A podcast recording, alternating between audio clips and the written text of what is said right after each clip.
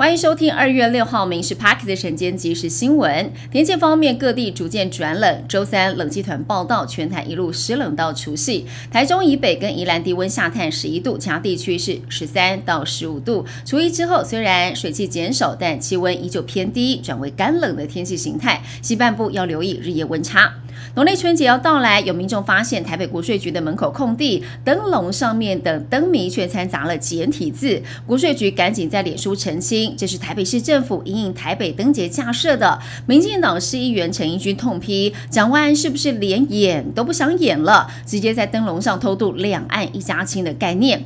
岁末年中，国民党依照去年的模式，在党中央举办了尾牙。党主席朱立伦自掏腰包找外汇吃好料。虽然因为财政困难，国民党连续七年都发不出年终，但还是延续发红包的传统，每个人有八千块的礼券。韩院长跟带领立委们一起大合唱，我们都是一家人，感谢党工过去一年的辛苦。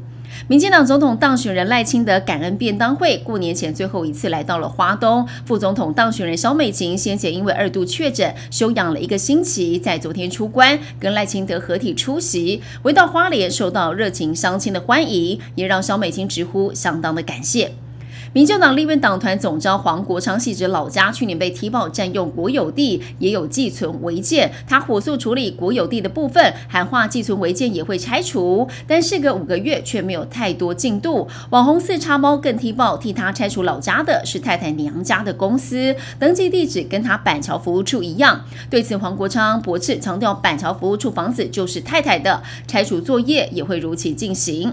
昨天是台股金兔年封关日，收在一万八千零九十六点，不止收红，更第一次收在万八大关以上。台股早盘开低震荡，但是台积电大涨了十一元撑盘，AI 股回神，指数翻红。回顾兔年，全年大涨了三千一百六十四点，市值大增了十点八六兆元。AI 概念股、IC 设计族群是最大功臣。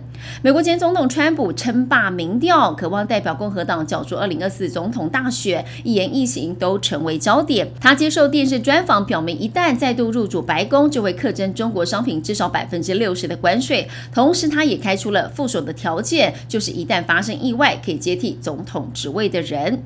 高雄哈马星知名的王美冰店春田冰亭，是高雄市政府向民间承租古迹建物之后，斥资四千万元整建活化的代表作。招牌的九宫格冰，丰富的配料让不少游客慕名而来。不过，春田冰亭在这个月初是以空间调整为名歇业关门。文化局表示，后续在严以规划。以上新闻由民事新闻制作，感谢您收听。更多新闻内容锁定下午五点半《民事 Parks 晚间即时新闻》。